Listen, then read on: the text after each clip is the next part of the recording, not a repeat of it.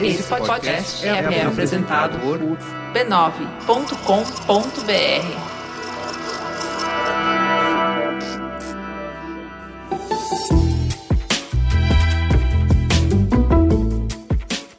Mamilos de Inverno é um oferecimento Bradesco. Mamileiros e mamiletes, bem-vindo a mais um Mamilos de Inverno para aquecer o coração e o estômago, né, Juva Lauer?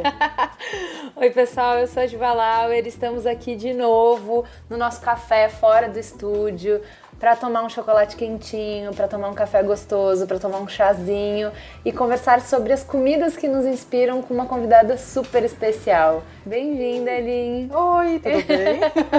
para quem ainda não mora na Terra e não conhece essa pessoa que tem a mini bio dela é a mãe dos dragões, né?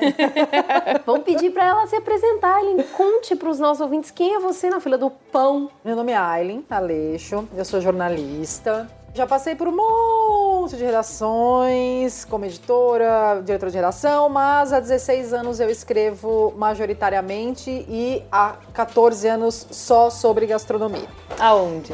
Eu tenho um site há 10 anos que é o Gastrolândia e tem um canal de YouTube, que é o Por Trás Daquilo, que eu faço jornalismo gastronômico, né? Eu abordo o que está por trás do alimento que a gente consome. Escrevo esporadicamente em algumas revistas e virei esse ano jurada do Top Chef. Olha que legal, quanta coisa, né? Gente, para mim o mais especial é que você é a influenciadora de gastronomia para mim, pro Merigo. Tudo que a gente, todos os lugares que a gente já foi, antes a gente vê no Gastrolândia. Eu fico muito feliz, porque eu como. As pessoas veem só o bem que eu como, né? não o mal que eu como. Porque pra pôr lugares legais, eu vou em muito lugar que não é legal, É então eu não falo a respeito. nisso. Ah, caramba. Eu deveria cobrar para as pessoas pagarem para mim spa todos os anos. porque É muita caloria inútil. Mas também vou em muito Que lugar legal, legal. Essa, esse jeito de fazer curadoria. Então você não. Porque justamente isso, uma das coisas que eu gosto de lá é que você não escreve detonando os lugares.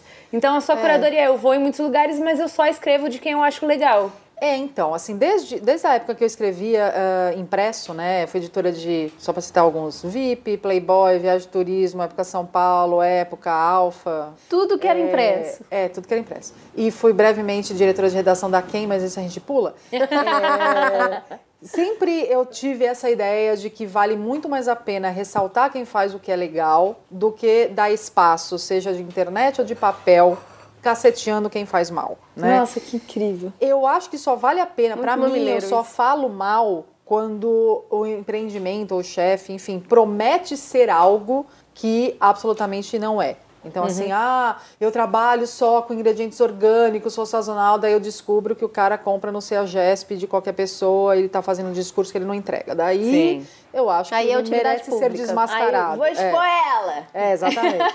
Mas assim, quando eu vou em lugares bons, com alguns pontos que eu acho que precisam melhorar, eu falo exatamente. Isso, isso, isso é muito legal, isso podia ser melhor, mas no geral vá que é bacana. Né? Porque eu acho que ninguém precisa de guia de aonde não ir e o que não fazer. Né? A gente está numa cidade muito grande e mesmo quando eu faço turismo gastronômico né, e tal, acho que a gente está nos lugares e quer aproveitar o que tem de melhor e quando você fala o que tem de melhor, automaticamente você não vai olhar para o que não vale a pena. Né?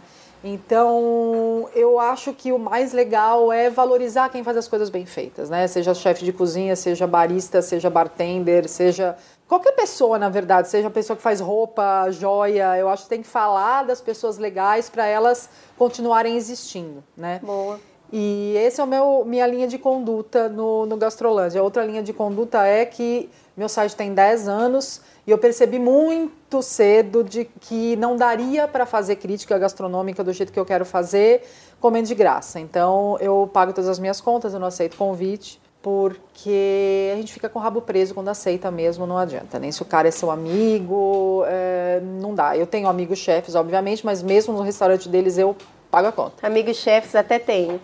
Até tenho. Assim, não é como todo mundo acha que eu saio com o chefe toda noite e tal, mas assim, tem obviamente que eu tenho amigos chefes, que é um mundo que eu convivo, eu seria meio estranho de não me conectar com ninguém, né, nesse universo. Quem que são seus amigos, chefe? Olha, a Manu da Baianeira, a Manuele, eu gosto muito do André da Leggera, que para mim é um cara que mais entende de fermentação no Brasil, da, da pizzaria. A gente já foi até para Nápoles junto, ele foi meu Cicerone em Nápoles. Ai, que viagem boa, meu Deus! É, eu gosto muito do Rafael de Spirit, do Fechado para Jantar. Eu gosto muito do César, do Corrutella, são pessoas que falam a, a mesma língua. Eu gosto muito do Vitor, Dimitro, do Petit, do Fred Cafarena, do Faranzalono. A gente tem uma, uma no, nova geração, não só na idade, mas assim, uma nova geração de mentalidade da gastronomia aqui em São Paulo muito legal. Gente com ego um pouco mais no lugar e que se une para fazer coisas legais em conjunto, que não é, não é só aquela vibe do eu quero brilhar sozinho e fazer sombra em todo mundo. É, é uma coisa meio diferente, assim, é mais Vamos todo mundo faz, junto fazer uma coisa bacana. Logo que você chegou aqui, eu já dei aquela tietada básica te falando que eu te conheço há muito tempo, porque eu comecei a ler você na VIP, até te culpei que assinei VIP por sua causa. Na época era legal. Vai. Era mesmo. eu era meio mesmo. machista na época, que era uma bosta. Mas, amiga, quem isso, não? É, né? Mas é. É, tinha muita coisa interessante, você trazia uma proposta muito interessante de conteúdo eu queria saber em que momento que você fez essa transição para gastronomia e o que, que, que, bateu? Bateu na cabeça, bateu no estômago? Então, eu Como sempre, você foi mesmo seduzida? na época que eu era, uh, eu tinha essa coluna, né, A Mulher Honesta, que é basicamente comportamento, eu era editora da revista também, então eu sempre escrevi muito sobre gastronomia também. Na época, um pouco diferente, então eu fazia... Puta, ah, vamos fazer uma matéria de vodka, tá? Daí eu vou lá, entendo como é a produção da vodka, é, falo com o bartender para dar receita e tal. Então eu dava uma, um panorama do que era o negócio e o que fazer com o negócio, né? É, logo cedo também, logo que eu entrei na VIP, eu ajudei a fazer os primeiros guias de São Paulo, né? Guia de beber, comer, não. Eu sempre cozinhei desde muito nova, eu sempre gostei de cozinhar e essas, tanto a VIP quanto a Playboy quanto a Viagem de Turismo, eu sempre editei os cadernos regionais que tinham gastronomia, né? Que tinham restaurante, bar e eu sempre fiz questão de fazer, porque é um, é um assunto que me interessou desde que eu nasci, basicamente, né? E eu, aos poucos eu fui percebendo que o que me dava mais prazer escrever era isso. E também com o fato de que, à medida que você vai ficando mais velho, eu comecei a escrever com 22, 23 na VIP, né? Eu comecei a cansar de me expor do jeito que eu me expunha na coluna de comportamento, né? Pra você ter uma ideia, eu casei com um leitor. Que demais! Já me separei, obviamente, porque essas coisas não dão certo. Casei com um fã, maravilhoso. Ai, meu Deus! E daí eu cansei de me expor, né? Eu achei que já estava passando um pouco do limite essa história de ter uma vida pública mesmo antes das redes sociais. Eu já era, uma, eu já tinha vida pública antes das redes sociais. Hoje eu tenho uma vida muito menos pública, inclusive. E eu fui rumando a minha vida para isso, né? Quando eu estava na época São Paulo, me foi posta duas, duas possibilidades. Ou você vai ser editora da parte mais hard, né, de jornalismo mais hard, ou de roteiro. Falei, não, eu quero roteiro. É isso que eu quero fazer. E daí para frente, isso foi em, faz 12 anos e pouco, 13 anos. Daí para frente eu decidi que era isso que eu queria fazer, era sobre isso, na verdade não só sobre gastronomia, sobre comida que eu queria escrever, que tem, tem umas diferenças, né? Quando a gente fala gastronomia, a gente está falando do lado mais restaurante, chefe, bar, tal, de estabelecimento. Quando você fala hum. de comida, você fala desde ali do solo, de como o negócio cresce, né? Até chegar no nosso prato, no nosso copo também, né, com esse tempo passando, meu approach, né, minha abordagem foi mudando. Antes eu era muito mais crítica gastronômica, que eu sou até hoje, mas o que me interessava mais estava nos salões dos restaurantes e tal. E para mim foi meio automático eu falar tá, isso aqui tá na minha frente, mas cara, eu não faço a mínima ideia de quanto tempo a alface demora para crescer virar esse alface que eu tô comendo. Eu não faço a mínima ideia de o que que comeu, quanto tempo viveu esse boi que eu tô comendo. É, uhum. Eu comecei a querer por entender o por trás das coisas, né? Foi quando eu resolvi que eu tinha que estar tanto tempo no campo quanto nos restaurantes. Se eu queria escrever sobre gastronomia bacana. do jeito que eu acho importante, né? E hoje eu confesso, me dá mais prazer visitar produtor do que num restaurante bacana, tem que ser sincero. É, que legal. Fala uma coisa, você falou que você cozinha desde cedo. Qual foi a primeira coisa que você cozinhou? Olha, acho que com 3, 4 anos eu ajudava minha avó a fazer nhoque todo domingo. Eu sou ah, de uma família de, de, ascendência italiana, né? Meus avós são imigrantes e tal. Então sempre teve aquela coisa. Minha avó morreu, era muito nova, mas assim, enquanto ela viveu, domingo fazer nhoque na mesa, naquela bem ceninha de, de propaganda de, de família e tal, rolava em casa. E daí minha mãe gostava muito de cozinhar, eu ajudava minha mãe, minha mãe sempre fez questão de fazer a gente não ter medo de forno, de fogão, né, ensinar a usar com segurança. Uhum mas trazer para perto, né? Porque senão você terceiriza demais a sua alimentação, né? Uma coisa que minha mãe sempre fala, sempre falou e continua falando é não existe conhecimento que não te liberte, né? Então, se você aprender a costurar, você vai ser mais livre do que quem não sabe costurar. Sim, é mais Cozinhar autônoma, também, é. mais autônoma, né? Então, Sim. eu nunca considerei essa, ah, não, não vou cozinhar porque isso é coisa de estou acima disso. Não. Inclusive, eu acho que cozinhar pra mim é, é, é, tipo coisa de sobrevivência. E outra, né? Sabe? É uma responsabilidade tremenda, né? Você tá dando. Você está alimentando alguém, né? É. é. uma das maiores responsabilidades que um ser humano pode ter. E, e para mim, assim, tem um, um, relacionamento afetivo muito forte. Total. É, você lembra a primeira coisa que você cozinhou, Ju? É, eu fiz essa pergunta porque eu tava. Quando você falou que você cozinhava desde cedo, eu fui lembrar, assim. Eu não, eu não tive essa relação. A minha mãe era dona do domínio da cozinha, eu só fui chegar perto é, eu sempre lavei a louça. Ai, eu odeio! Eu não, fazia, eu não podia cozinhar. Eu lembro que uma vez, acho que eu tinha 13 anos, o pessoal da natação, era atleta, foi fazer um almoço na casa do técnico e a gente tinha que levar uma coisa que a gente fizesse. A minha avó me deu uma receita de bolo de chocolate e ela me fez um caderninho de receita para começar a escrever as minhas receitas. E foi a primeira coisa que eu fiz e eu lembro que assim, eu fiz por muitos e muitos anos, todos os lugares que eu ia, eu fazia é, esse bolo de chocolate. Em um monte de rodas de amigas minhas virou o bolo da Ju e não era, era o bolo da minha avó lá. Eu cheguei a fazer em condições extre muito extremas, do tipo acabar o botijão de gás no meio. E dava certo. Do tipo usar na manteiga para fazer a cobertura a manteiga que usou no churrasco para fazer o pão com alho, então ficou uma cobertura com alho.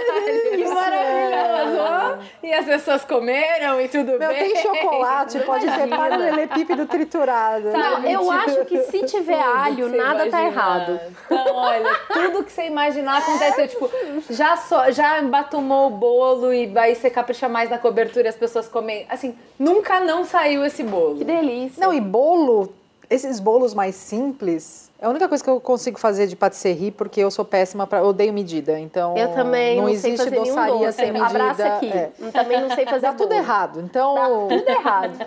Eu, eu, eu, desisto, assim, eu, sei lá, eu faço pudim de chia, porque daí não dá errado nem comigo. mas eu sou péssima, eu adoro cozinhar, mas eu gosto de cozinhar a olho. Então eu gosto de eu pegar também. tempero, eu gosto de mudar a proporção, eu gosto de inventar a receita, eu não sigo receita, não tenho saco. Pois é, eu, eu tenho. Vamos pedir uma bebida pra, pra dar uma, uma aquecidinha? Quem tá aí hoje pra conversar com a gente? Por enquanto sou eu. Mari, atendida pela dona proprietária.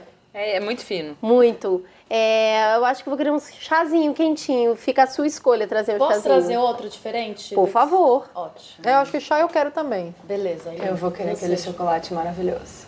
É pequeno, grande, amargo ao leite. Ao leite e pode ser pequeno. Tá bom, já trago, meninas. Eu tô recordando agora é que, bom, sempre matei galinha. E isso para mim era uma coisa natural. Mas vem cá, é... se você come, você matar, é natural. Né? Então, né? né eu achava que era até eu contar né? para as pessoas como se fosse uma coisa natural e ser extremamente rechaçada.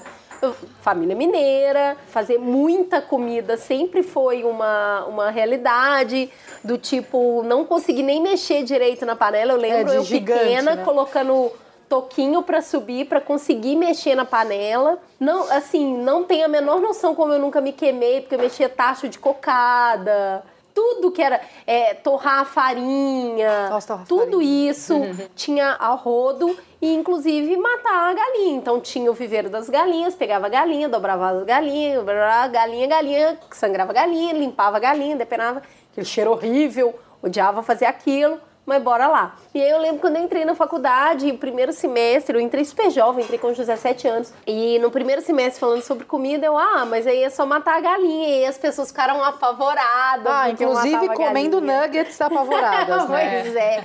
E aí a minha pergunta, eu lembro direitinho para as meninas, era, gente, mas tá bom, você tá numa ilha deserta, você e a galinha. A galinha que vai te comer, não é você que vai comer a galinha. Então, não, mas elas não têm problema de comer, né? É isso que eu tô falando. Elas comem, só não querem querem matar. Pois é. né? É, tem, tem, tem uma, enfim, a ga- gastronomia, né, tem uma, uma certa hipocrisia, assim, né, do...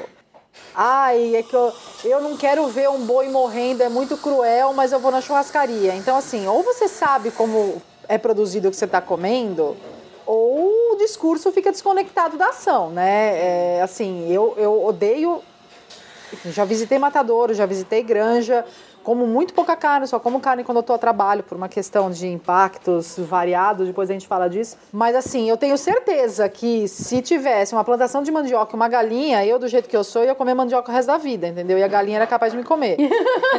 mas quando se tem o discurso de ai, você matou galinha, você matou porco, mas você tá comendo bacon, assim, é meio, meio hipócrita, né? É, eu, eu tive um porco, né, de Obrigada. estimação. Isso aqui É, é o rosé, tá? Opa, o que, que é que a gente vai beber? Esse é o rosé. Rosé. Esse é o herbal sereno. Herbal sereno, olha. Nossa, sereno, Sentiu hein? a dica? Eu acho Serena, só Vou colocar a minha brincadeira aqui e esperar o start Adoro pra beber. Não é? Não, eu, eu tô achando que eu já virei inglesa. Tá? Tomei um chá ontem. Hoje já posso me sentir Dois da dias web. seguidos, É. tá. eu tive um porco de estimação, ele chamava Tué. E eu tinha uma relação enorme com Tué até que Tué foi comido. E Até foi que um- virou torresmo. virou um torresmo. Eu fiquei super chocada, você era bem pequena. Mas a minha relação com comida vem de fazer o que tem na geladeira, Ah, não total. ter muito essa coisa de elaborar demais o prato. Eu cozinho hoje bem menos do que eu gostaria. Me agrada esse negócio. Ah, eu gosto muito de você. Vai lá em casa comer alguma coisa. Então, esse comer como um ato de carinho, como um ato de, olha, eu gosto tanto de você que você não vai Que sair daqui cozinhar. enquanto você não estiver rolando no chão de tanto comer. A Juliana também faz muita comida. A Juliana recebe muita gente em casa. Sabe uma coisa que eu acho engraçado do que você falou dessa relação de cozinhar o que tá na geladeira? Que como a cozinha era domínio da minha mãe, eu aprendi a cozinhar para ocasiões especiais. Não Então, dia a dia. É, então assim, ah, sábado, almoço de sábado, vem a família inteira, vai vir. Ah, então eu vou fazer a sobremesa do. Então, família grande, cada um faz uma coisa, ah, eu fico responsável pela sobremesa. Aí você. Então eu fui aprendendo a fazer pratos especiais. Só quando eu fui morar sozinha. Você percebeu que não Paulo, dava pra fazer aquilo todo dia. não, que eu percebi uma outra né? coisa que eu acho que as pessoas, é, o senso comum é, prejudica muito, que é o difícil não é seguir receita. O difícil é a comida do dia a dia. Opa! Então, assim, vai fazer um feijão, porque, cara, feijão é o seguinte: é arroz, feijão, cebola ou alho, no máximo um louro. Os ingredientes não mudam. O meu feijão é absolutamente diferente do seu, que é absolutamente diferente do da Cris, absolutamente diferente do da minha sogra. Como é que sem ter variação de ingrediente, você consegue variar tanto um prato?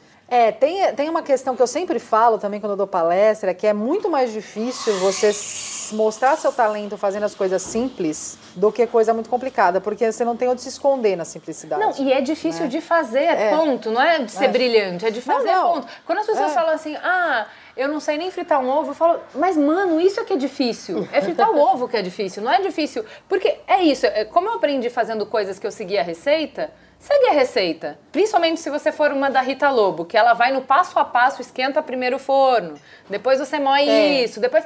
Segue uma receita da Rita Lobo, vai dar bom, vai ficar exatamente igual o que ela fez, porque ela te deu o passo a passo. Vai seguir a receita da sua mãe falando como é que é pra fazer feijão. Põe o feijão na água, põe É, pra ferver eu falo e assim, todo mundo fica Gente, muito bravo comigo. É porque, claro, isso não ajuda. Fala, Uma pessoa como é que, que não faz sabe tutu fazer não vai mineiro? Ah, conseguir. põe aí. E aí você Farinha, joga não sei o isso. quê, né? Mas tá é pronto. que isso, quando a pessoa dá uma Gente, receita isso assim, ela, ajuda. ela já dá em cima da experiência dela, Exato. né?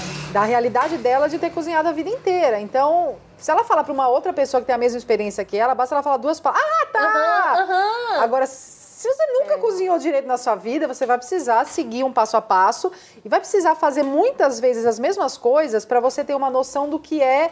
Ah, tá. Então, mais ou menos 30 minutos, porque da outra vez eu fiz isso. Agora, quando você está começando é a fazer, aí. você não tem referência. É, eu acho que o feijão, pra ficar bom, Você faz umas 4, 5 vezes, daí você fala, pô, cheguei no meu feijão, que é diferente do seu, que é diferente do seu. Cheguei no meu feijão.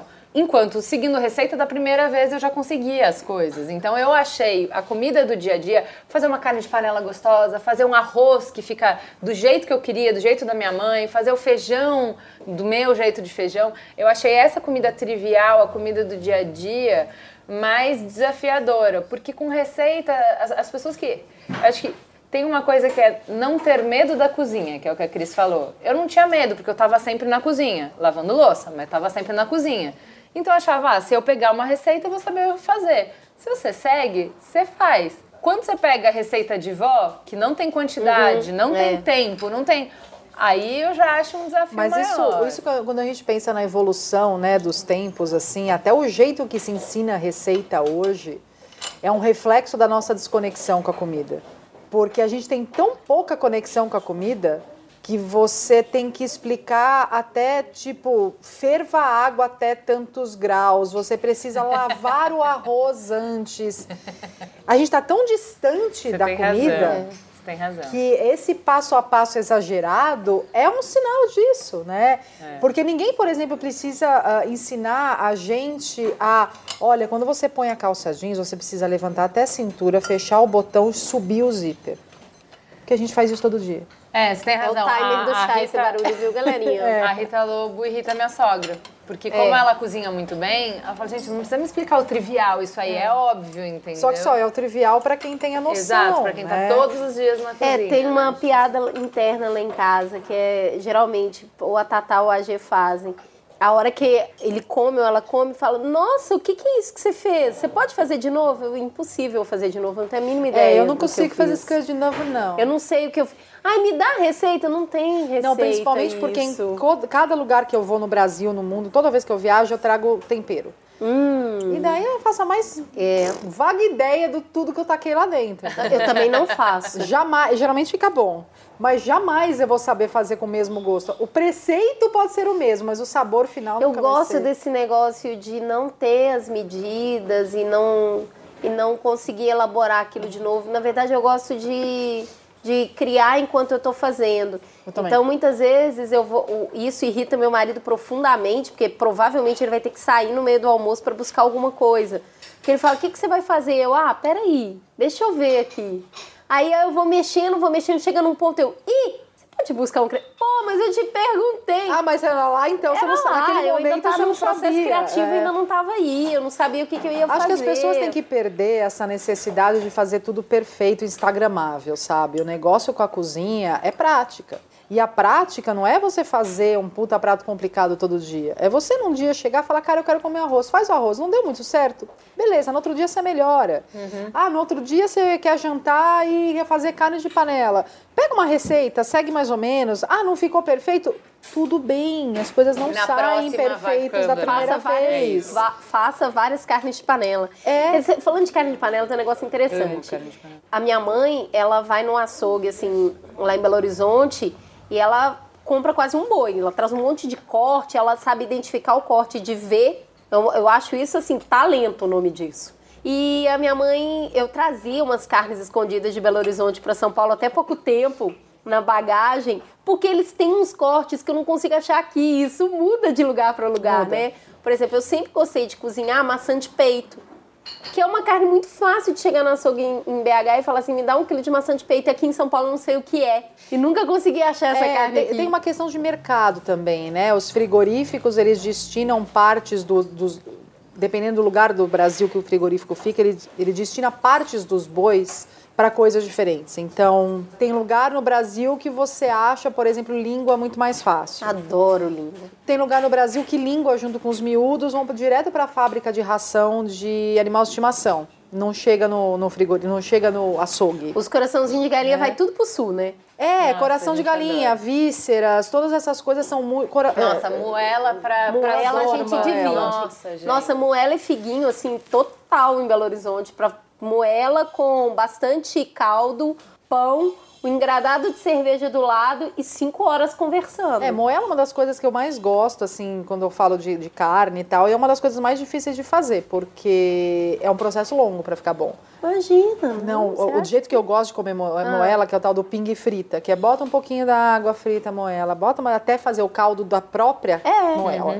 Só que demora, não é uma coisa rápida. Não, é porque eu acho que essa é, é pra mim, é a tradicional comida de boteco. Você vai fazendo, vai comer- conversando, põe amendoim, vamos lá. É, mas pão é isso, você tem que ficar de ficar olho.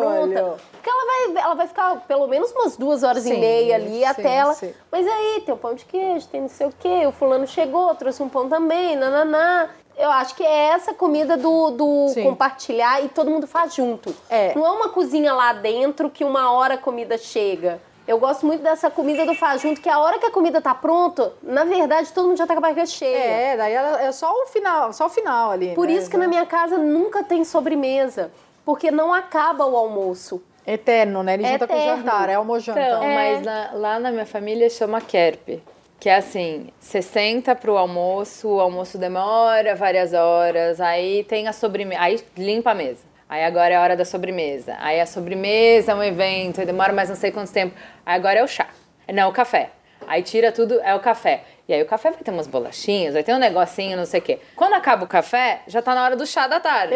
Quando acaba o chá da tarde, já tá na hora do jantar. A gente não sai da mesa. Do meio-dia até as nove da noite, tá comendo o tempo inteiro. Uma coisa que sempre me deixou chateada aqui em São Paulo é esse negócio da cozinha ser um lugar pequeno e fechado, até recentemente. E aí você ficava lá e ficava todo mundo na sala. Ah, isolado, cabia né? todo mundo na cozinha. Sempre me deixou muito mal. E aí, quando eu tive a oportunidade de, de mexer num apartamento para morar, a cozinha é pequena, mas ela é aberta para sala. Então, é, quando eu era pequena, eu sempre brinquei de, de ficar é, fazendo youtuber de cozinha com 9 anos. Agora, amiga, vocês jogam isso aqui na panela. Porque sempre teve o programa da Palmirinha, sempre Sim. teve um programa de culinária na Fazer comida é. E aí eu brinco disso porque eu gosto das pessoas ali na sala, porque eu não quero sair da cozinha. Não é um problema isso. Eu não quero que fique pronto. Eu quero ficar naquele, manda mais, manda mais. É porque você tem prazer em alimentar os outros, né? Então você quer estar ju- tá junto com as Uhum. pessoas enquanto você está cozinhando. O que é muito legal, mas é uma minoriazíssima, principalmente em grandes cidades, que acontece. O que acontece hoje em dia, principalmente em São Paulo, é as pessoas fazem isso nas cozinhas gourmet, aberta para a sala, para mostrar os ingredientes caros que elas têm acesso. Imagina. Que não é, assim, tudo bem, eu tô generalizando, mas assim, eu conheço muita gente que faz isso, né? Do, ah, eu comprei aqui uma carne dry aged 25 mil anos e nananana. e fica aquela coisa, você fala, tá, mas e o prazer de fazer o negócio por fazer o negócio, né? Ah, Assim, mas eu não sei, eu vejo muita gente descobrindo o prazer da cozinha hoje, o prazer, assim, a gente tá muito voltando pro artesanal, né? E pode ser o prazer de fazer desde a marcenaria até a cozinha, até o bordado, que é o, o, o- a gente tá muito na cabeça, né? Muito pensando e usando a cabeça, muito in- intelectual o dia inteiro.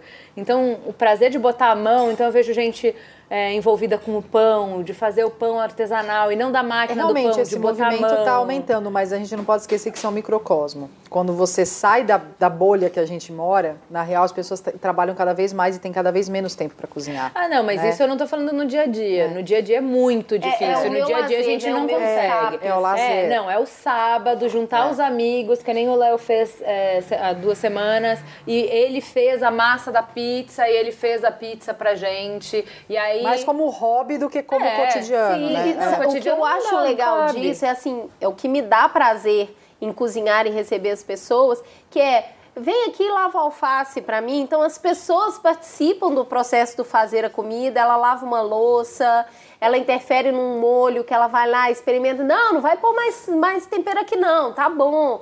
Que pra mim isso é o conjugar, né? É o, é o gostoso das coisas. Eu lembro que eu é, no Rio de Janeiro uma vez a gente estava lá e resolveu fazer um tropeiro, um feijão tropeiro, e foi chegando gente. E foi chegando gente, foi, e mudamos de panela, mudamos de panela. A última panela eu finalizei no chão, porque ela era tão grande que eu não conseguia mexer o tropeiro. E aí a gente comeu da tarde até pra noite tropeiro, com banana frita, com pimenta, aquela pimenta floquinha, como é que é o nome dela? A Calabresa. japonesa? A calabresa. Ah, calabresa, tá. Então, ba banana frita na manteiga, com pimenta calabresa e tropeiro. Porque tem isso também, comida mais simples de, de comer, assim, eu acho. Tudo bem, tropeiro vai um monte de coisa, É, mas um é de isso. coisa. Demora o que, que é esse monte de coisa? O que, que é esse fazer? O mexer com a colher de pau, o picar as coisas junto. Então, eu, eu gosto muito desse. de- eu acho que eu gosto mais do conjugar no final das coisas, né? Dessa festa É, o, fazer. o cozinhar, assim, no momento que a gente está passando, principalmente em pessoas de classe média alta, classe alta e tal, é uma coisa mais social, né? Você faz isso quando você tem tempo e você quer compartilhar, né? Compartilhar. O, a cozinha do dia a dia, ela é, ainda é uma cozinha muito solitária. Né? é. É a mãe que É. fica na cozinha, pra, É. tem que fazer comida antes de trabalhar e alimentar os filhos e tal. E aí não tem prazer. Daí não porque tem prazer. É, porque é o, o que a gente tem. Porque eu daí é a sua muito, É o dever. obrigação. É, É, é parte não do desejo. Mas da obrigação social, é. É. Não, e, e assim, se eu não fizer, Não, bem porque o marido. Daí tem faço? aquela história, bem porque Não o tem marido como. não vai fazer porque ele acha que não é papel dele. Enfim, daí a, a história é, é bem mais longa. Mas assim, dessas modas boas ah, recentes, né, de uns anos pra cá, a que eu mais gosto, na verdade, é essa de, principalmente paulistanos e cariocas, estarem voltando um pouco para conhecer o campo, né? Então, ah, vou fazer uma visita numa fazenda orgânica que faz um almoço uma vez por mês, ou vou juntar uns amigos para visitar um produtor de café, né? Cada vez mais fazendas no, no entorno de São Paulo estão abrindo para hospedagem no final de semana, para as pessoas conhecerem a produção e como é o processo. Eu acho isso fundamental, porque enquanto a gente não entender mais da onde vem o que a gente come, a nossa relação com a comida vai ser cada vez mais distante, né? Inclusive de desperdício, né? Porque se você não sabe a trabalheira que dá, todo o trabalho natural e humano envolvido naquilo, você não vai ter tanto problema em desperdiçar. Quando a gente vai numa feira livre e vê a quantidade de coisa jogada fora, se em algum momento você foi no campo e, e percebe que, sei lá, você precisa de 40 dias para aquele pé de alface estar lá, né? Ou se você vai num produtor de tilápia e conhece o processo e percebe que tem nove meses de trabalho de criação animal para a tilápia de um quilo estar filetada na sua frente, você vai jogar menos fora, né? Eu acho que a informação na comida, ela faz você valorizar mais a comida Tem razão.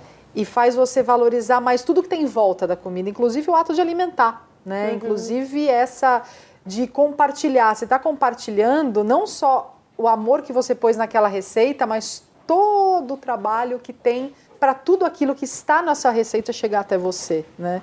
Então eu convido assim as pessoas a verem aonde tem perto da sua cidade lugares que recebem ou para um dia de visita ou para passar um final de semana, seja uma fazenda de café, de qualquer coisa. Porque tá no campo faz a gente ter uma dimensão muito É, diferente. aqui hoje, aqui em São Paulo, tá bem mais simples poder fazer isso. Tá. né? Na verdade, aqui é, tem esse, essa áurea de exclusividade. Mas, por exemplo, para minha mãe é muito natural, porque ainda passa perto da casa dela um moço com um carrinho de mão, esse carrinho de pedreiro, cheio de hortaliça e ela escolhe. Sim. Então, assim, é um agrião ardido, é um coentro que a hora que pica, a casa inteira fica com o cheiro daquele coentro por muito tempo.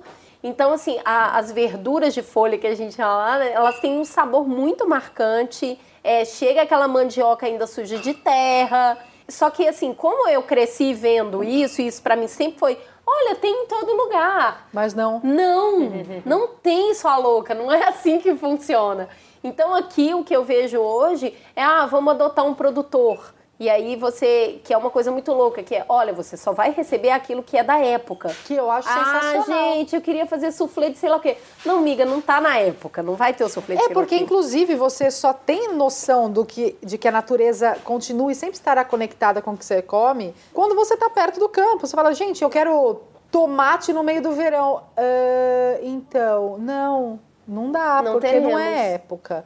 Você vai ter esse tomate no mercado. Ou ele vai ser importado, ou ele vai ter um custo em água, em homem, em hora homem, em agrotóxico muito maior, porque não é a época dele. E quando você, por exemplo, recebe essas cestas que eu assino, te faz você se virar também. Além de você conhecer sabores novos, você fala, cara, eu nunca comi isso. Então tá, eu vou pesquisar o que, que eu faço, né? Você cozinha outras coisas. É.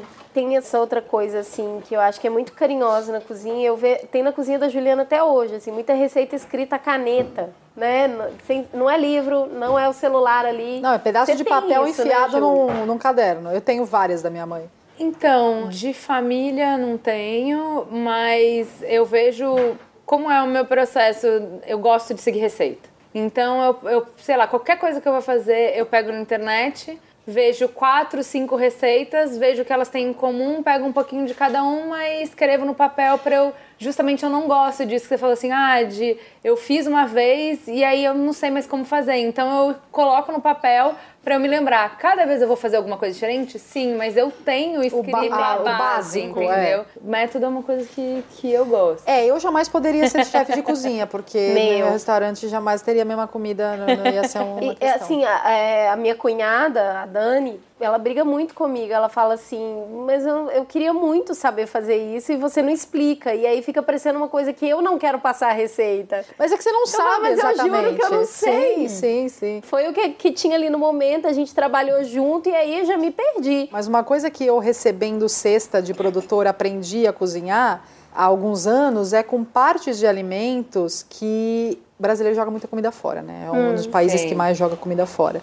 E eu até 4, 5 anos atrás, eu nunca tinha feito nada com rama de cenoura, nem com talo, nem folha de beterraba, nem com folha do brócolis. E vem cá, é tudo comestível, Aham. né? A gente não, não tem menor sentido a gente jogar essas coisas fora porque elas são tão comestíveis quanto Mas o que, o que resto. você faz com isso? Cara, rama de cenoura, você Arroz. pode fazer soufflé, você pode fazer farofa, você pode fazer arroz. Talo de beterraba, talo de qualquer coisa, né? Talo de. a própria, o talo da rama de cenoura, rama de beterraba. Dá pra fazer, por exemplo, colocar no feijão, fazer um arroz colorido com as ramas cortadas bem pequenininhas, salteado em É. Arro- a- manteiga. qualquer coisa que você pensa em jogar fora, pensa se você pode cozinhar no arroz. Pica picadinho e põe no arroz. Não, gente, fazer farofa. É, farofa pra caramba. Assim, fazer torta de forno com essas coisas. Isso me obrigou a ir pesquisar. Falar, gente, mas por que que isso nem chega a mim, né? Porque quando você vai comprar cenoura, na maior parte das vezes já tá sem rama, já tá sem nada.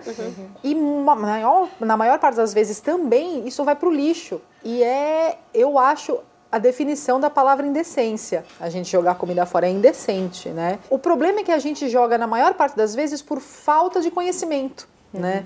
Então, quando as pessoas. Entre casca de melancia, que é aquela parte branca da melancia, né? Outro dia eu fui num super restaurante legal aqui em São Paulo, ele tá fazendo compota disso, servindo Olha que legal, não conheço. com uma sobremesa. É uma delícia a, a parte, a parte branca, né, da, da melancia. E várias outras coisas, assim, que a gente joga automaticamente fora e não tem por que jogar fora, né? Quando a gente vai fazer caldo, por exemplo, caldo de legumes.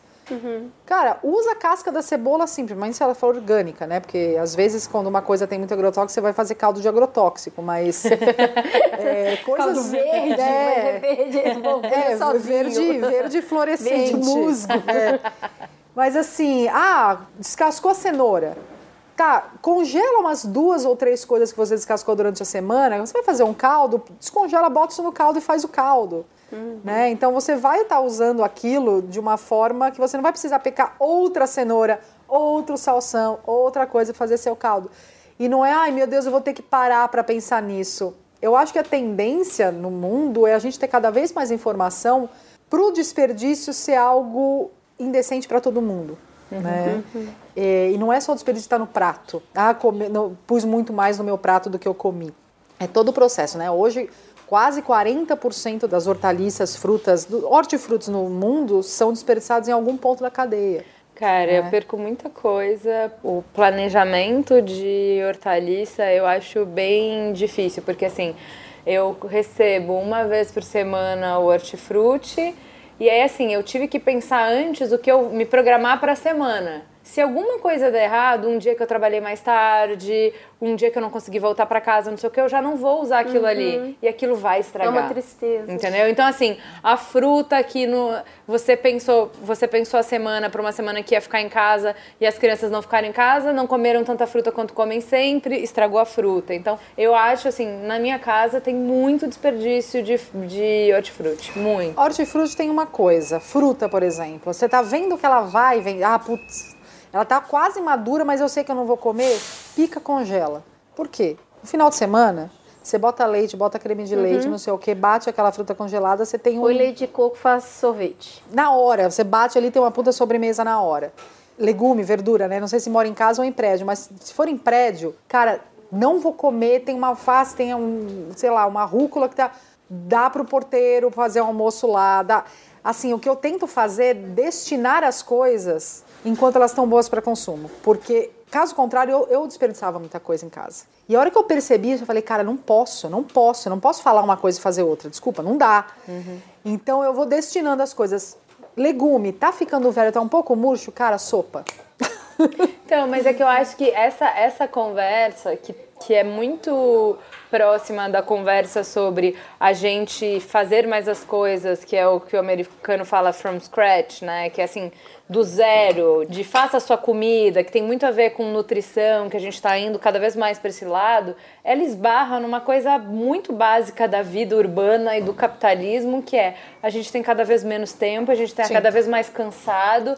E aí, assim, tudo isso eu sei e é um conhecimento que só me deprime mais, que eu deveria estar fazendo isso, eu deveria Mas estar eu fazendo faço aquilo comida, e eu faço consegue. jantar toda noite praticamente em casa. Eu almoço em restaurante, eu faço jantar em 30 minutos, no timer, no forno. É assim que eu cozinho. Eu cozinho muita coisa no forno. Por quê? Porque eu posso fazer outra coisa enquanto eu estou fazendo o jantar. Então, legume, verdura, sopa, eu pico, boto numa panela de ferro com azeite, alho, sal, não sei o que, forno, até tá cozido, liquidificador com leite vegetal, no meu caso, porque eu, eu evito tomar. Mas é isso. Eu, eu não demoro. Eu não fico por conta da comida. Por quê? Porque eu comecei a, a encarar os meus jantares, a minha comida em casa, como uma parte da minha rotina. Não dava para eu parar todo dia para fazer comida, mas dá para eu fazer a comida incluindo no meu cotidiano. Então eu cozinho no forno e no timer, que é a coisa mais fácil do universo. Ah, ah, bom, 10 minutos, na- bé, bé, bé, vai minha, volta, escreve, ah, bé, bé, vai lá. Por quê? Porque, por isso, porque eu também não tenho paciência todo dia de fazer um jantar gigantesco, nananã, nananã. Eu também não quero pedir delivery todo dia. Por uma questão tanto financeira quanto por mais saudável que você peça o seu delivery, vai vir um monte de plástico, enfim. Então eu aprendi um jeito, eu criei uma forma de cozinhar que eu consigo cozinhar trabalhando. Exatamente, que eu consigo cozinhar trabalhando. Então, em casa, as coisas são geralmente. Ou air fryer. Ah, eu I love air fryer. Muito bom. Não creio. A gente- o Braincast, que é outro podcast da casa, tem um programa, duas horas, falando de air fryer. Isso não é um eletrodoméstico, isso é uma religião. Cara, air fryer é vida, é amor. acredito. Muito bom. É amor. Não acredito! Tipo, eu compro muita massa que não é de trigo para variar. Então, massa 100% lentilha, é fuzile 100% ervilha, enfim. O que, que eu faço? Outro dia eu falei, cara, tem um monte de quiabo aqui, esse negócio vai estragar. Ai. Meu, piquei quiabo, misturei numa, numa vasilha com um pouco de azeite, tempero, air fryer, água fervendo, macarrão. Dez minutos depois, é, tá tudo pronto. Entendeu? É, é isso, assim, porque eu quero comer bem, mas também não tenho saco de ficar cozinhando um puta Não, tempo toda é noite. criatividade, é, É. tempo, é entrega, comida é isso. Então eu acho que esses manuais da vida prática, eles ajudam a gente a continuar comendo bem. Eu acho que nada detém o desperdício total, eu vivo esse mesmo Não, drama. Ai, Diminui. Cara, né? me mata. A hora que você abre a vasilha, a hortaliça toda murcha lá dentro, ela queimada, é triste. Então, assim, a gente também tem dividido as tarefas em casa de inspecionar a geladeira. Sem dúvida. Não dá pra ficar na mão de um só, sabe? Então, assim, ah, um inspeciona a fruta, o outro as hortaliças, o outro os legumes. Ah, tem ou não tem carne congelada. E uma coisa que eu aprendi também é dessas sobras congelar. Sim. Sobrou arroz, não espera o arroz ficar velho, soca aí na, na- no freezer e a hora que tirar tá ótimo. Acho que nada impede ainda, eu vivo essa angústia do tipo, eu, eu gostaria de me alimentar melhor, uma coisa de levar comida pro trabalho, que eu acho que é um jeito de se alimentar muito bem. Ainda não consigo pôr tudo em prática, acho que nunca vou conseguir, não é esse Não, mas nem precisa. A questão é pensar nisso e com o tempo fazer algumas adaptações, né? Tem um domingo de folga, cara, seguinte, cozinha, tá afim, cozinha. Congela um monte de coisa porcionada. Durante, sei lá, 10 dias você vai ter comida. Depois não teve tempo, beleza, não teve tempo. Mas assim, na próxima vez eu falar, cara, mas eu consegui fazer, sei lá, grão de bico, arroz, feijão, lá, congelo, congelo um monte de coisa porcionada. Porque na real, a comida não tem nada, nenhum problema com comida congelada. É que comida está congelada. Né? Você tirar um hot pocket, sei lá, você tirar um troço que tem uma lista de ingredientes maior que a Bíblia, é um problema. Você descongelar um negócio que você fez há 15 dias atrás não é problema nenhum. Congelamento é uma técnica. Não é tudo que é congelado é trash. Não existe isso. Ah, não, não como comida congelada. Mas por quê? Tem comida congelada boa, né? Ah, eu fiz uma piada outro dia no Twitter e repercutiu muito, que eu falei, por que, que homem velho só come com feijão? é uma tendência. Eu lembro meu avô tinha lasanha e ele, mas e o feijão? Tem que ter o Tem feijão, que ter o né? feijão. E o feijão é a coisa que a gente mais congela, vai. Você não cozinha feijão todo dia, galera. Você cozinha o feijão, divide em porção e congela. É assim que faz pra funcionar, pra ter um feijão gostoso em casa, porque aí você refoga ele a hora que você descongela e aí Sim. você dá esse temperinho, esse negócio gostoso. E essas comidas, elas aquecem o coração. É, e tem muita coisa no mercado agora com uma lista de ingredientes muito menor e muito mais saudável, né? Então, cara, macarrão. Macarrão é o tipo de coisa em casa que eu sempre tenho. Também. Porque é coringaço. Nossa, a Juliana Né? faz um macarrão sem um molho, com tomate, queijo e azeitona preta. Como é que é o nome disso? É o Mediterrâneo. É uma delícia esse macarrão dela. É Uma isso, delícia. gente. É, é base. É e eu base não que faço, serve pra eu não faço é, sobremesa, mas Juliana arrasa na sobremesa. Tem... Gosto Qual que é o nome daquela sobremesa. sobremesa? que- Banoffee pie. Ai, uma delícia. Cara, tipo, eu não Depois sou... que eu descobri que não precisa fazer o chantilly, que eu, assim, eu odiava. Bater? Eu chorava sangue com chantilly. Ah, que desgraça. Que tinha que conseguir nata e tem que até usar Zafari pra conseguir Ah, nata. não. Porque qual é o problema de paulista que não tem nata em qualquer lugar? O que que acontece aqui? Mas com creme de leite fresco rola também. É, aí desandava, né? E aí, assim, aí da hora que eu descobri, gente, mas compra a latinha e põe o chantilly na hora e polvilha canela que dá tudo certo. Tudo aí eu certo. consigo fazer mais. É bom demais. Antes eu fazia uma vez por ano por causa do estresse do chantilly. Aí agora eu banalizei a banoffee pie. Aí eu gosto, só que também eu não quero a receita. Eu gosto que ela faz, é uma Porque, delícia. né, se você fizer, daí não vai ficar Não, igual. pra quê? Fica igual, porque você segue a Não, não. Fica, ela vai, ela vai ter certeza, se ela é igual a minha, ela vai pôr coisa que não, tá na receita. E é óbvio. Daí vai desandar, porque o negócio tem medida e não dá certo. Não, não. Pra Eu só sei fazer um doce, que é uma goiabada cascão derretida com manjericão e cream cheese por cima. Ou seja, não sou eu que faço. É, você só derrete e moe. Exatamente. Empilha, né? É. Não, eu para sobremesa sou, uma- sou um desastre. Mas em casa é isso, assim, eu cozinho e eu sei que não é todo mundo que tem tempo, mas eu acho que tem métodos, tem maneiras de olhar para a cozinha mais simples. É isso, é, é não achar que tudo é uma receita infindável, uma lista de ingredientes muito grande. 500 passos, né? Não é. É isso que minha mãe fala, né? De aprender a cozinhar te dá muita liberdade, porque você não fica refém dos ingredientes, você usa o que você tem a seu favor.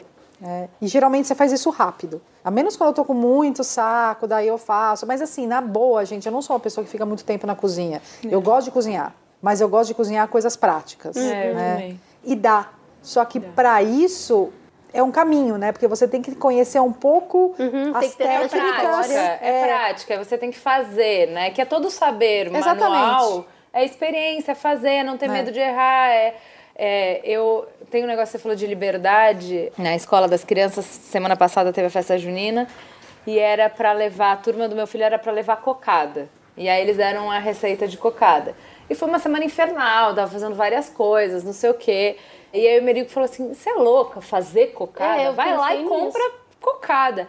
Eu falei, mas a ideia de você ser autossuficiente em cocada me parece sensacional. É sensacional. Eu amo cocada, Eu eu, acho que é uma coisa muito difícil de você comprar. Achei. Porque terrível eu não gosto de cocada que é farinhada, eu não gosto de cocada que é por açúcar, eu gosto da, da cocada que é cremosa, da cocada que é coco mesmo. Que na verdade tudo começa pela qualidade do coco que você vai Então, comprar, né? aí eu falei, se eu fizer, eu posso fazer, primeiro, eu posso achar a receita que vai chegar do jeito que eu quero comer, que vai ter os ingredientes que eu sei, o jeito de fazer, e aí eu vou ser autossuficiente em cocada. Eu acho essa ideia genial. É, eu acho a autossuficiência em alimentação uma coisa linda. linda mesmo, porque você tá em qualquer canto, cara. Você não fica refém. né? Você consegue fazer alguma coisa. Por isso também que eu sempre gostei de cozinha, porque você tá viajando com os amigos. Meu, não importa o ingrediente que você tiver, você consegue co- Ah, comer. tem uma coisa interessante. Nós gravamos já um programa sobre filmes aqui e eu falei que eu gosto muito do estômago. E a, a culinária, ela inclusive pode te dar vantagem se você for preso.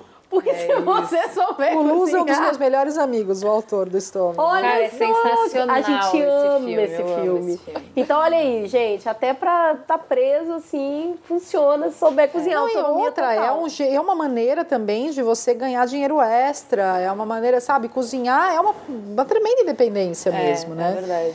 Eu acho muito legal. Eu gosto muito de ir em restaurante, eu acho a gastronomia, alta ou não, uma coisa sensacional, porque é uma metamorfose ali, né? Você pega coisas que individualmente você jamais imaginaria que se transformariam naquilo.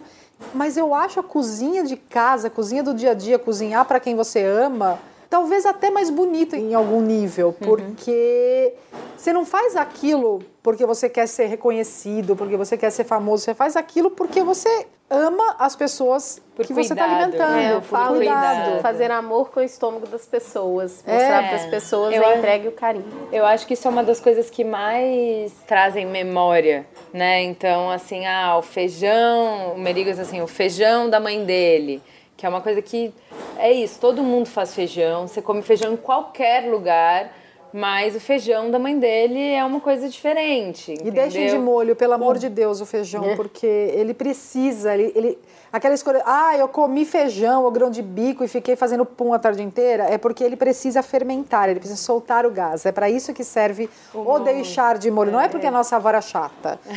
é, tem uma função física ali. Se você deixa de molho, você não vai parecer que engoliu um balão de gás depois, né? Vamos falar um pouco pra gente fechar de comida afetiva? Quais são as comidas da sua infância? Qual a comida que te traz isso que eu falei? O feijão, pro Merigo é o feijão da mãe dele. Não existe a tala que vai fazer comida melhor do que o feijão da mãe dele. Pra você, o que que é? Olha, eu tenho uma relação muito próxima com nhoque, né? Porque minha avó fazia muito nhoque, nhoque com molho de tomate. Então, eu sou a chata do nhoque. Eu gosto de nhoque com o mínimo de farinha de possível, com o máximo de batata possível, muito leve, como se fosse uma nuvenzinha, assim, aquele que nhoque que só delícia. vê a água fervendo, porque senão ele desmancha. Molho de tomate, no geral, é uma coisa muito afetiva para mim, né? Porque era a base de muita coisa em casa, né? E nem era só aquele molho que ficava dois dias fervendo, não. Era um molho que, sei lá, você ficava duas horas ali no fogo enquanto você preparava as outras coisas. O sabor de molho de tomate, para mim, é muito reconfortante, né? Óbvio, né? Enfim, uma família inteira da Itália, então não tem muito como, mas... E bolo de chocolate, você falou do bolo de chocolate, minha avó sempre fazia um bolo alto de chocolate, Isso, com calda de chocolate, aquele isso. bolo mais simples possível. E que até hoje os bolos que eu mais gosto são bolo de vó, assim, é bolo simples. Cara, eu fui no lá da venda anteontem, tinha aquele Amo bolo lá. cremoso de milho. Eu mergulhei num naco de bolo desse tamanho, porque a, a simpli, eu acho que a questão para mim é sabores simples. Eu acho que sabores simples são muito afetivos para mim. Porque a cozinha da, da casa da minha mãe sempre foi muito saborosa, mas era muito simples, né? Era aquela cozinha de imigrante, então orégano seco, que é uma coisa que hoje eu odeio. Quando eu tô na casa da minha mãe, eu gosto, porque lembra a comida da minha avó. lá. Faz Sim. sentido lá, né? Sim. Então, assim, sabores simples, principalmente esses sabores simples, quando você fala de massa com molho de tomate, bolo, é uma coisa que me reconforta muito. Então, quando eu tô, quando eu tô meio triste, não sei o quê, eu vou procurar, putz, eu vou procurar por uma massa com mussarela de búfalo e molho de tomate Sim, e manjericão. sim. É isso que a Essa gente que eu faço, fazia. você pode ir lá em casa. Que eu É, eu adoro isso. E sempre comeu arroz e feijão em casa também, mas a minha associação com reconforto é essa, principalmente prato de nhoque com molho de tomate e queijo ralado de saquinho. Não me dá queijo bom, porque daí Sim. não combina. Tem que ser queijo de saquinho. Que é a lembrança da a memória, né? Do Exatamente, a memória do sabor. E você, Cris, qual é o seu ratatouille? Ah, é bolinho de chuva que a minha avó fazia. Então, assim, ver. Ela ainda faz, mas muito raro. Mas bolinho de chuva tem uma memória afetiva muito forte. Pra hoje tá ótimo, inclusive. É. Tá o clima perfeito. frango frito que a minha avó faz. Então, assim, a comida de domingo da casa da minha avó Primeiro, qualquer dia e horário que você chegar na casa dela, vai ter uma garrafa de café e um queijo com um paninho coberto. Muito bom. Então é quase um altar. Você passa, toma um golinho de café, um pedacinho, Pedacinho de de queijo e entra. Então, o almoço de domingo na casa da minha avó sempre é arroz, tutu de feijão, frango frito, maionese e macarrão e uma salada de alface. Esse é o almoço leve. É, quase não tem carboidrato. É. Só, só esse almocinho. Eu, eu tenho memória afetiva desse almoço, sabe? De, de- desde matar a galinha até fritar e fazer esse mundão de comida e depois lavar os pratos que ficavam com rapa de tutu. Nossa, e tinha que- que lavar direitinho. Esfregar, né? E aí tinha que lavar três vezes o mesmo prato, porque você tá aprendendo a lavar a louça. Então tem toda essa memória afetiva disso. A mamãe faz o melhor pão de queijo do mundo. Assim, é um queijo meia cura inteiro para fazer uma, uma fornada de pão de queijo. Então, assim, é só queijo, não é pão. É o polvilho, o jeito que ela faz, é sempre. Ela quase dança com a massa, mexendo aquela massa na bacia. É, desde pequenininha, eu sempre gostei de ficar não só do lado, como ela, minha mãe sempre gostou de usar muitos anéis. E quando ela vai mexer a massa de pão de queijo, ela tira todos os anéis, eles ficam na pia. E eu, pequenininha, sempre colocava os anéis na mão e apanhava, porque sumia e não sei o quê. Então, enchia minha mão de anel e a outra mãozinha eu ficava ali brincando com a massa de pão de queijo. Essa memória de estar sempre na cozinha em volta das mulheres que ficavam na cozinha na minha família, eu entendo toda a parte que a gente fala do aprisionamento, mas eu tenho essa memória do fazer com amor, fazer o que tem, criar a partir do que tem. E lembro especificamente de uma vez que a gente estava na chácara do meu avô, num lugar, nosso pai, não sei nem como chega nisso. E teve um atoleiro e a gente ficou preso lá e não tinha o que comer, porque não tinha como sair. E o meu avô fez uma farofa de bunda de tanajura, Ah, que é uma formiga. é famoso no interior de São Paulo também. Então, pega a formiga, tira a bunda, frita a bunda da que ela formiga. tem o sabor de capim cidreira, né? Exato. Faz com farinha, cebola, alho e tinha hortaliça e a gente ficou comendo aquilo ali com arroz, que era o que tinha. Na falta, nasce uma riqueza muito grande que é aproveitar o melhor de tudo que tem. Sim. Então eu vim desse lugar e isso me dá muito orgulho dessa relação do usa tudo que tem. É, faz direito, faz com carinho. Não tem ingrediente ruim, né? Não tem, tem é você que não tá. Você não fez com carinho. Não, não existe a palavra atenção, não existe a palavra método, não existe a palavra cozimento, é você não fez com carinho. Então, esse, esse se arriscar na cozinha para poder fazer com carinho é, um- é a memória afetiva que eu tenho. Eu sei que tem muita coisa gostosa que você faz, Ju. Sua cozinha sempre faz coisas cheirosas e gostosas. Eu gosto muito da sua comida. Mas o que, que é a, a comida afetiva sua? Minha comida afetiva eu não sei fazer. Minha comida afetiva é da minha avó. Nunca aprendi a cozinhar com ela. Minha avó, por parte de mãe, fazia spetzel. E eu lembro dela com um pratinho, sabe? Pegando a pontinha da massa e fritando. Não faço ideia de como faz spetzel. É, o goulash da minha avó, que ficava cozinhando também, sei lá quanto Páprica. tempo, páprica e tal. E é o encontro né, desse universo da comida alemã que a minha avó traz, a, a cuca que a minha mãe fazia, que eu também nunca aprendi a fazer. Os meus irmãos fazem a cuca. E eu não sei fazer a cuca. É A cuca de uva, que deixa a Nossa, mão clássica. que deixa a mão toda pintada, porque tem que pegar uva por uva e tirar a, a semente, semente. da uva, né? Uma cuca que é baixinha, que tem o streusel, bem, é, bastante streusel. A cuca de coco que a minha mãe fazia, que era incrível, bem molhadinha, com o cravo no negócio. Da minha avó, que é mineira, o frango com quiabo que a minha avó faz, eu já, já fiz frango com quiabo. Tem nada a ver com frango com quiabo que a minha avó fazia. Nada a ver, eu adoro quiabo. Frango com quiabo. Qualquer semelhança é mera coincidência. São só os mesmos ingredientes, É, não né? tem nada a ver. Tem outro cheiro. É, a rabada que a minha avó fazia, que eu não como rabada em nenhum lugar. Eu comia a rabada da minha avó, que era incrível. É, e já fiz depois, as minhas tias fazem igual, o frango com quiabo, fazem a rabada igual, eu consigo comer delas, mas não sei fazer igual. Minha avó fazia um porquinho, que é um, fran um peixe Eu frito. amo empanado no fubá. Nossa, é tão gostoso, era incrível. Eu lembro da minha avó fritando aquilo, sabe? Em pé no... E também, sempre família grande. Se tiver pouca Nossa, gente, eu tem amo 30 pessoas na minha família. E fritando aquilo. Outro dia eu fui num restaurante novo eu no nunca vi em Mescla. nenhum lugar. Então, no Mescla, Nunca o vi. O Tietio é o dono da cevicheria, né, da, do mercado de Pinheiros, e ele abriu um novo Mescla na Barra Funda. E ele tem uma porção de porquinho, peixinho, né? Porquinho, peixe, empanado e frito. Ai, que É, delícia. vou, eu tenho que ir lá comer. Então, nunca vi nem. Assim, Eu nunca essas- tinha visto As comidas afetivas que eu tenho, eu nunca não como em restaurante, não vejo assim em restaurante uma vez. Em Lisboa, eu fui num restaurante austríaco e tinha espetos. E eu falei, meu Deus!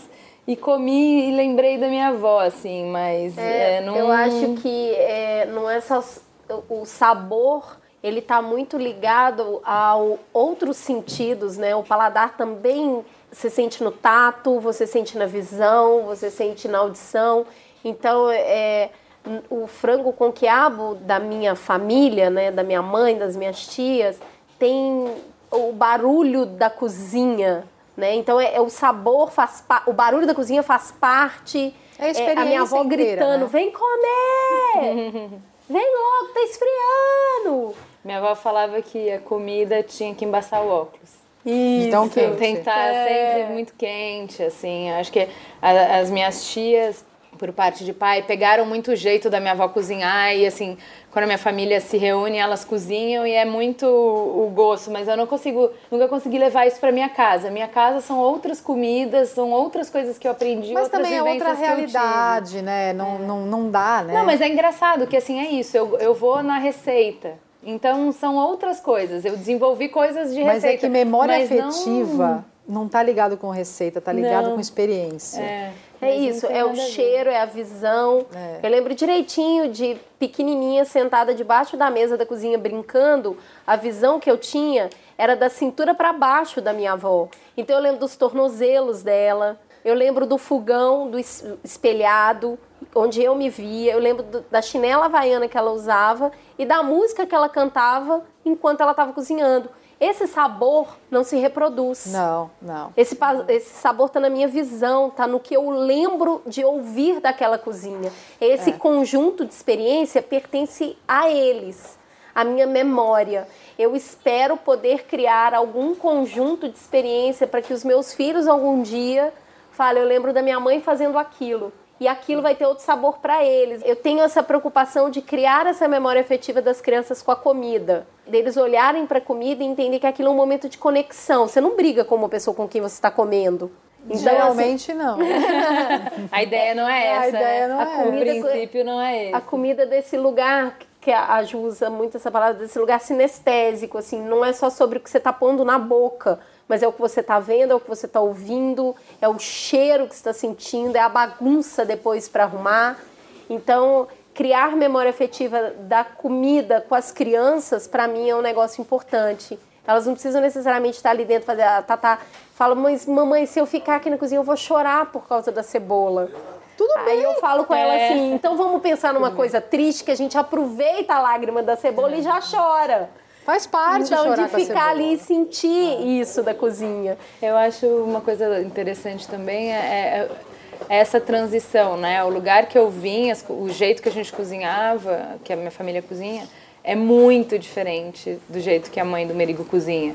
E isso hoje para mim já é cozinha afetiva. Então assim, também tem uma memória afetiva do almoço que ela faz que assim, na minha família é, você não mistura coisas. Então, se tiver carne, não vai ter frango, não vai ter peixe, não vai... é, tem um prato principal, não é? Se vai ter macarrão, não vai ter arroz e não vai ter feijão, não pode isso, porque não é. Então a comida é pensada, que a Cris dá risada assim, é, a salada tem que estar combinando com o prato principal, que tem que estar combinando com. A... Você pensa nos cursos todos, na sobremesa, no café, no... tudo tem que estar, né, pensado assim. E a minha sogra, ela é totalmente comida afetiva, é. Vai ter frango porque você come frango, vai ter carne porque Ela ela, quer come agradar carne. todo ela mundo. agrada todo mundo. Então tem 500 coisas na mesa. Uhum. E pra mim isso era um choque quando eu ia na casa dela. Não, a gente e não hoje tá falando pra sobre mim... ornar, né? A minha mãe não é assim, não tem que ornar. Não. Tem que estar todo mundo bem É, na casa da minha mãe ela tem feliz. que ornar também. Não, a né? minha Não, avó, ela põe nossa tudo na Senhora. mesa e aí ela vira e fala: Você não quer um ovinho? Aí você É. fala: Jesus, olha o tanto de É. coisa que tem, porque você tá falando de ovo. Mas é, isso, você tá, você tá satisfeito? Não é sobre a sua barriga só tá cheia, né? Se você tá satisfeito com isso aqui, com o que tá acontecendo aqui, com esse compartilhar, tô satisfeito. É amor, né? É, sempre é, é, é sobre amor, é sobre como é que você demonstra amor no final do dia comida. Gente, temos que encerrar, que já Com falamos para mais inclusive. de metro, não é mesmo? Sim, É isso. falamos para mais de metro, falamos de comida, e comida é sempre um assunto muito Sai gostoso, fome. muito saboroso. esse Muito bom, assunto. muito saboroso. Aileen, Aileen. muito obrigada pela sua presença. Espero que seja a primeira de muitas vezes na nossa Muito mesa. obrigada pelo convite. Foi muito gostoso te receber. E é isso, Ju. Temos um É isso. programa. Fica a gostar da sensação de um mamilo saboroso no ar. Beijo. Beijo.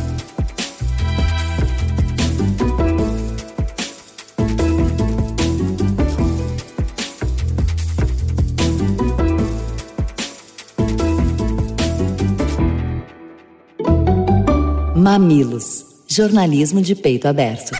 Esse bate-papo foi um oferecimento Bradesco, com produção de Beatriz Fioroto, edição de Caio Corraine da Maremoto, capa de Johnny Brito, publicação de Pedro Estraza e apresentação de Juliana Valauer e Cris Bartz. Agradecimento especial a Mariana Trivelloni e a deliciosa Chocomelier que nos recebeu tão bem nesse inverno. Este podcast foi editado pela Maremoto.